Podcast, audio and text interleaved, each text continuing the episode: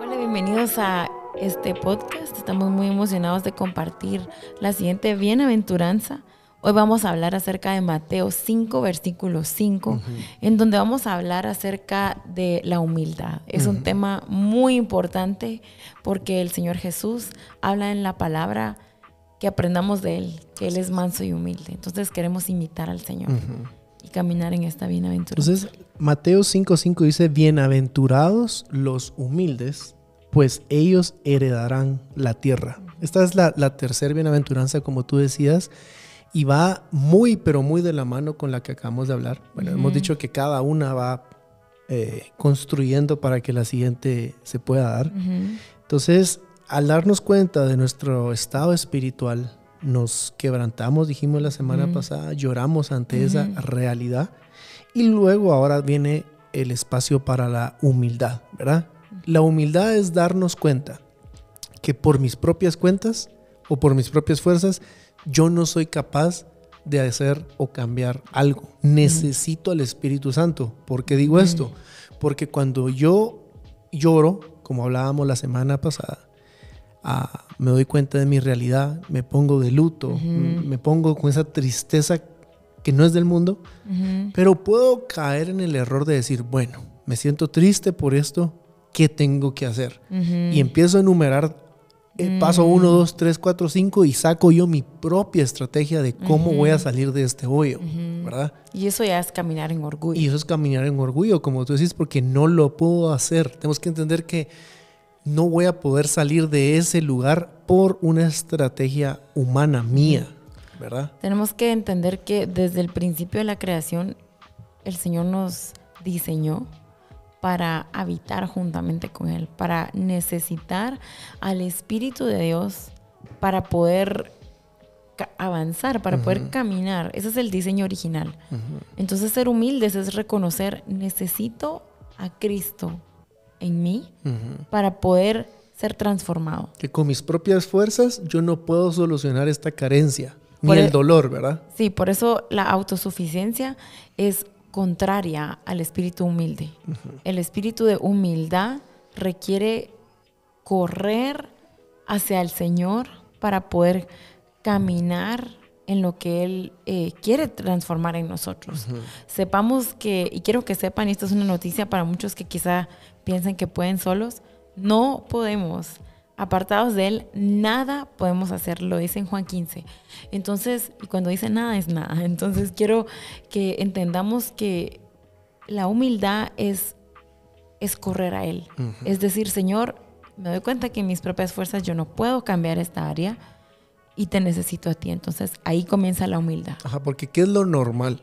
Ante la carencia, ante la dificultad, lo normal de un ser humano es buscar todos sus recursos, ya sean talentos, dinero, eh, yo qué sé, todo lo que tenemos a, nuestra mano, ¿verdad? Influencia, no sé, cualquier ejemplo, autoridad, para solucionar lo que está pasando.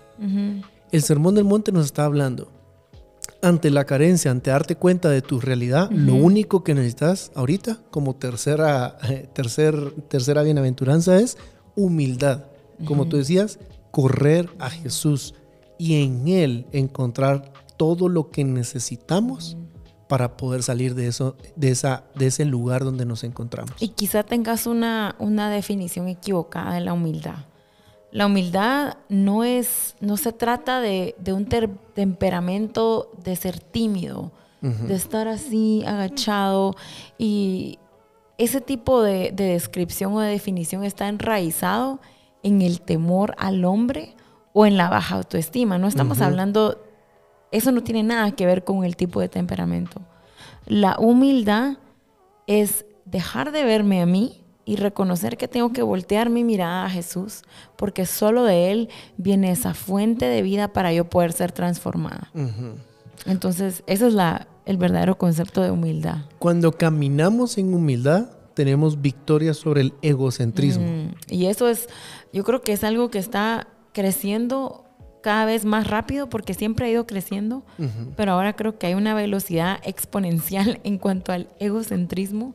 Que al final de cuentas la raíz es orgullo. Ajá. Entonces, importante que podamos eh, ver al Señor, porque el egocentrismo es verme a mí, estar viéndome todo el tiempo. Y eso que dijiste es lo importante, porque ¿cómo podríamos, si hiciéramos ahorita un autoexamen, ¿verdad? ¿Será que yo estoy caminando en humildad o será que yo estoy caminando en orgullo?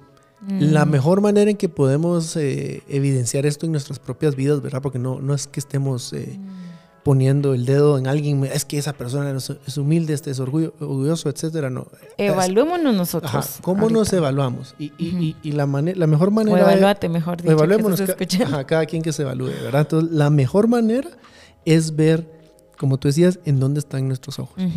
Los tengo más en mm. mí mismo, en mi comodidad, en mis necesidades, en lo que yo quiero, en lo que yo creo que me merezco porque yo soy esforzado, porque yo trabajo, porque etcétera, etcétera, etcétera.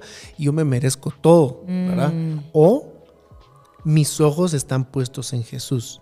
Cuando mis ojos están puestos en Él, en lo que Él quiere, en lo mm. que el Hijo anhela, en el, en el corazón del Padre. de, quito mis ojos de mí mismo, de ese egocentrismo, los, los centro en Jesús. Y cuando los centro en Jesús... El resultado es agradecimiento. Es agradecimiento. Y es adoración al Padre. Y caminamos en humildad. Ajá, pero muchas veces como por naturaleza, el hombre está ocupado en sí mismo la mayor parte del tiempo. Y entonces esto lo lleva a querer tener un tipo de exigencia, de pensar, necesito más honor, necesito más, más eh, favor, necesito una posición. Cuando... Sí, porque eh, entre más nos miramos a nosotros mismos, más comenzamos a pensar que nos merecemos cosas. Es más exigencia. De Ajá, somos exigentes en cuanto a, a, lo que yo demando, porque podemos caer en eso, en lo que yo demando que Dios me dé y lo que demando que las personas me den o me miren o me respeten, porque me estoy viendo solo a mí, ¿verdad? Pero cuando vemos todo como algo que viene por, un, por gracia del Señor, entonces comienzo a caminar en humildad y entonces no voy a, ver, no voy a reaccionar con orgullo, sino voy a reaccionar con un espíritu de agradecimiento, porque voy a entender que todo me ha sido dado por gracia. Entonces me posiciono en, la, en el lugar correcto, que es la posición de humildad, reconociendo que nada lo hago yo por mí mismo, que yo en la gracia del Señor, Él nos ha dado todo, pero cuando yo reconozco al Señor, comienzo a caminar en humildad. Entonces es importante que podamos tener esta, e, esta mentalidad correcta. no, no nos lo merecíamos, ¿verdad? Claro. Primera Corintios 4, 7. Porque ¿quién te distingue? ¿Qué tienes que no recibiste? Y si lo recibiste, ¿por qué te jactas como si no lo hubieras recibido? O sea, aquí hablamos de una palabra jactarse. Estamos hablando de una actitud prepotente, una actitud de pensar, bueno, yo me merezco todo. Alguien que piensa así, es fácil identificar a alguien que camina en orgullo. Pero quizá hay cosas pequeñas y incluso tal vez no las digas, pero hay una raíz en tu corazón en donde quizá siempre estás demandando un reconocimiento, siempre estás demandando que te aplaudan, que te pongan en, cierto, en cierta posición, en lugar de tener una actitud en donde lo veo todo por gracia, donde agradezco al Señor por lo que Él me ha dado, en donde reconozco que Él es el que me da. Pero cuando caminamos en orgullo, es difícil experimentar el agradecimiento. Ahora, si lo conectamos a, las bienaventuranzas que estamos hablando, con las que hemos hablado la semana, la semana pasada y la antepasada, ¿verdad? Nos damos cuenta de nuestra realidad espiritual. Luego dijimos que ante esa realidad, ¿qué pasa? Lloramos, nos ponemos de luto. Ahora, tengo yo la opción de decir, yo voy a decir qué hacer para salir de acá, o pongo mis ojos en Jesús y le digo, Señor, ante esta realidad espiritual, porque esa es la pregunta que nos tenemos que hacer, ante mi realidad espiritual, ante yo estar lejos de ti, porque esa es la realidad, ante estar separado de ti, ¿qué es lo que yo me merezco? Y la verdad es que lo que me merezco es la disciplina, me merezco el castigo el que caiga todo eso sobre mí. Mm. Eso es lo que me merezco. Pero en humildad le digo, Señor, ¿sabes qué? Lo que tú querrás hacer. Porque no, no se trata de lo que yo creo que me merezco. Es lo que mm. tú decís que yo me merezco. Y, y sí, definitivamente los seres humanos nos merecemos que todo el, juicio caiga sobre nosotros. Pero la palabra de Dios dice que Él tomó todo ese tomó todo ese castigo y nos acerca, nos hace hijos amados. Y en la medida que nos acercamos a Él, él comienza a quitar, a limpiar, a transformar. Y lo que me merecía, Él lo tomó en la cruz por mí. Y lo que pasa es que podemos leer eso en la palabra, pero tenemos que caminar en la humildad de creerlo. De creer que sí, Él tomó el castigo y que por su gracia ahora soy acepto, ahora estoy, nos, nos acercó, nos dio el ministerio de la reconciliación y podemos ahora ser acercados a Él entonces puedo en respuesta adorarlo, en respuesta me presento en humildad, queriendo caminar en arrepentimiento. Porque también la humildad tiene que ver con yo reconocer como verdad lo que está escrito en la palabra. Y, el humilde entiende lo que realmente se merecía y por darse cuenta de la realidad que se merece, en humildad se somete al liderazgo de Jesús y en agradecimiento. Entonces, cualquier cosa que el Señor habla sobre mi vida, dice, bueno, estabas acá, tenés que dejar estas cosas, tenés que tomar tal decisión, tenés que hacer y comienza a hablarnos. Y mm. entonces en humildad yo tomo eso, eso que, esas instrucciones y mm. comienzo a dar pasos. Pero aquí está la clave. Todo paso que yo voy a dar para acercarme más a Él, para salir de mi realidad espiritual que no es la mejor, lo voy a hacer con mis ojos puestos en Él, reconociendo lo que yo me merecía, pero Él me está dando algo diferente y entonces comienzo a caminar hacia el frente, seguro de lo que Él me está diciendo, pero siempre en humildad, porque no fui yo el que salió con la idea eh, genial de cómo salir de esto, ¿verdad? No fui yo, fue Él el que me dio la solución, fue Él el que habló a través de su espíritu a mi vida. Mm. Y es importante que eh, junto a lo que hablas, amarrarlo con la gratitud. Porque cuando yo entiendo de dónde me sacó el Señor, cuando yo entiendo que Dios envió a su único hijo a morir en la cruz por nosotros, que el castigo que yo me merecía cayó sobre él, entonces yo puedo responder en gratitud. Y la gratitud y la humildad van muy de la mano. Porque entonces yo respondo ante esa misericordia del Señor en humildad. Mi respuesta debe ser esa humildad, esa adoración, ese agradecimiento al Señor porque Él tomó el castigo por mí. Entonces ahora vamos a ver, el Señor habla de la bienaventuranza de la humildad. ¿Cuál es el resultado o, cuál es la recompensa de los humildes? La recompensa eh, dice, bienaventurados los humildes, pues ellos heredarán la tierra. Y esta es una recompensa eh, que la vamos a experimentar en, les experimenta en parte ahora, pero obviamente la, recompensa a plenitud total va a ser en la era venidera, cuando el Señor Jesús regrese por su iglesia y, seamos y, gobernemos la tierra juntamente con Él. Obviamente desde ya estamos, tenemos la opción de gobernar. Y de tener autoridad. Y de tener esa autoridad que el Señor Pero es interesante ver de que Él le da esa autoridad a, los humildes. Porque imagínate que yo mm. como un orgulloso me dan un poquito de autoridad, o yo que estoy subido en mi espíritu, subido en mi mente, que creo que me merezco el mundo y me merezco todo el mejor trato del mundo, me dan un poco de autoridad sobre algo, sobre alguien, mm. inmediatamente se me va a subir a la cabeza porque soy un ser humano, ¿verdad? Entonces se me sube, se, me va de las manos y por eso no se me puede delegar eso.